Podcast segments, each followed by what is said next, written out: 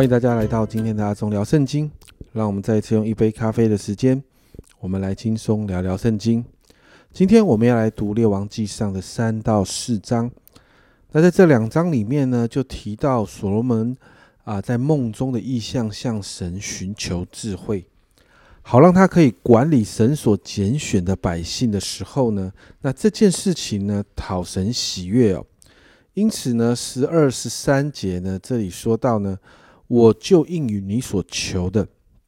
赐你智慧聪呃聪明智慧，甚至在你以前没有像你的，在你以后也没有像你的。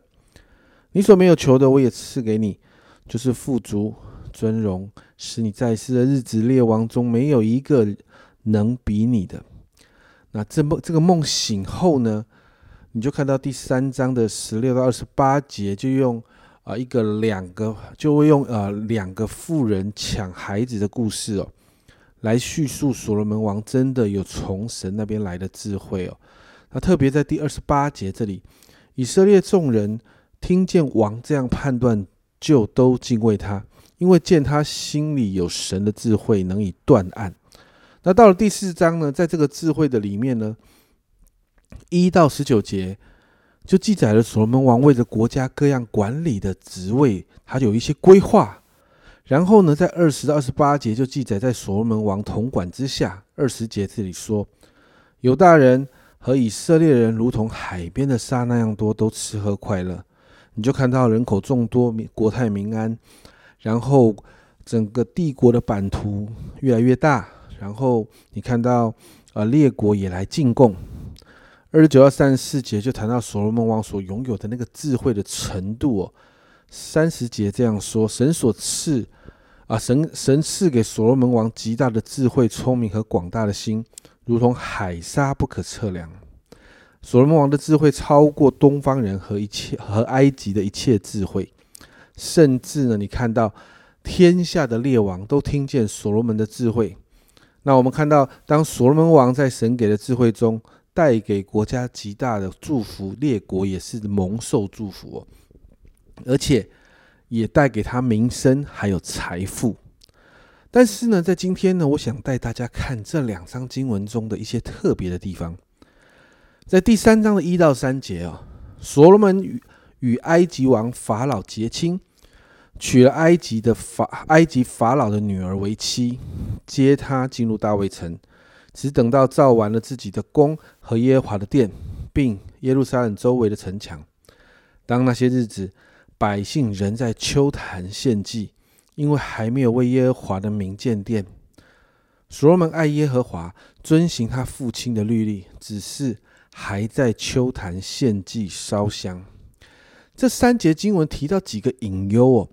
首先，所罗门王成为埃及王的女婿哦，他娶了埃及法老的女儿，这在当时会是常有的事情哦，在跟列国的关系里面，可能有政治联姻。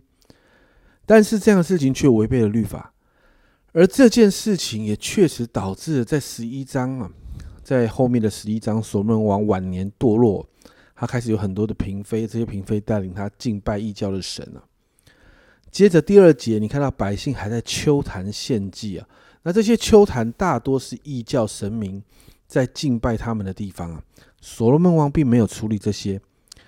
神很清楚，在所罗门王所处的这个环境里面，在属灵上并不是完全安全的。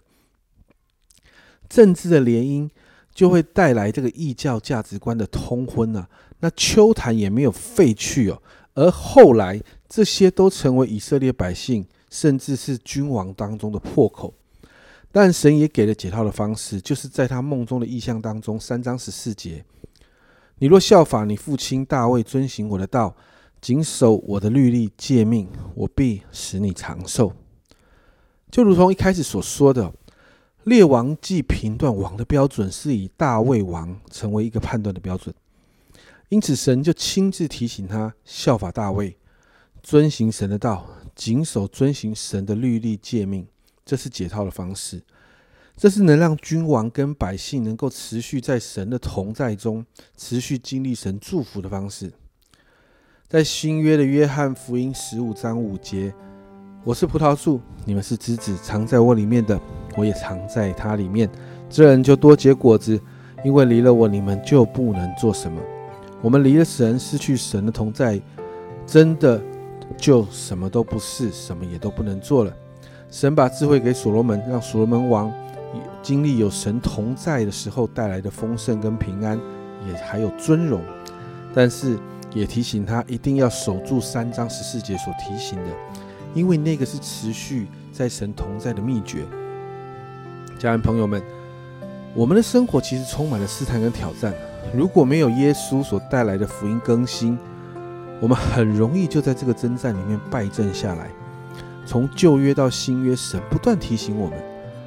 所以，祷告啊，今天我们来祷告，每一天在最简单的灵修习惯中坚持，好好的读经，好好的祷告，让神的话不断的来更新我们，让我们每一天。与神持续保持亲密且美好的关系，我们就能够在神荣耀的同在当中持续领受祝福、经历恩典。我们一起来祷告：主啊，我们真的说，主耶稣，我们好需要你。主啊，在这个面对试探、诱惑，主啊，还有许多冲击的时代里面，主啊，我们真说，主啊，我们若没有你，在你里面常常我们被更新，常常成为新造的人。主，我们真不知道面对怎么样来面对每一天的生活。主啊，因此我向你祷告，主啊，让我们的基本功夫做好，每一天与你亲近，每一天好好读经，每一天好好在那里领受你的话。主啊，每一天与你持续保持那个好的关系。主啊，因为我们知道，当我们持续在你的同在里面，主，我们才能过一个丰盛平安的生活。谢谢主，求你帮助我们。这样祷告，奉耶稣基督的圣名求，阿门。家人们，这是持续在神同在中的秘诀，谨守遵行神的法则，让我们一起连于这个葡萄树上。这是阿忠聊圣经今天的分享，阿忠聊圣经，我们明天见。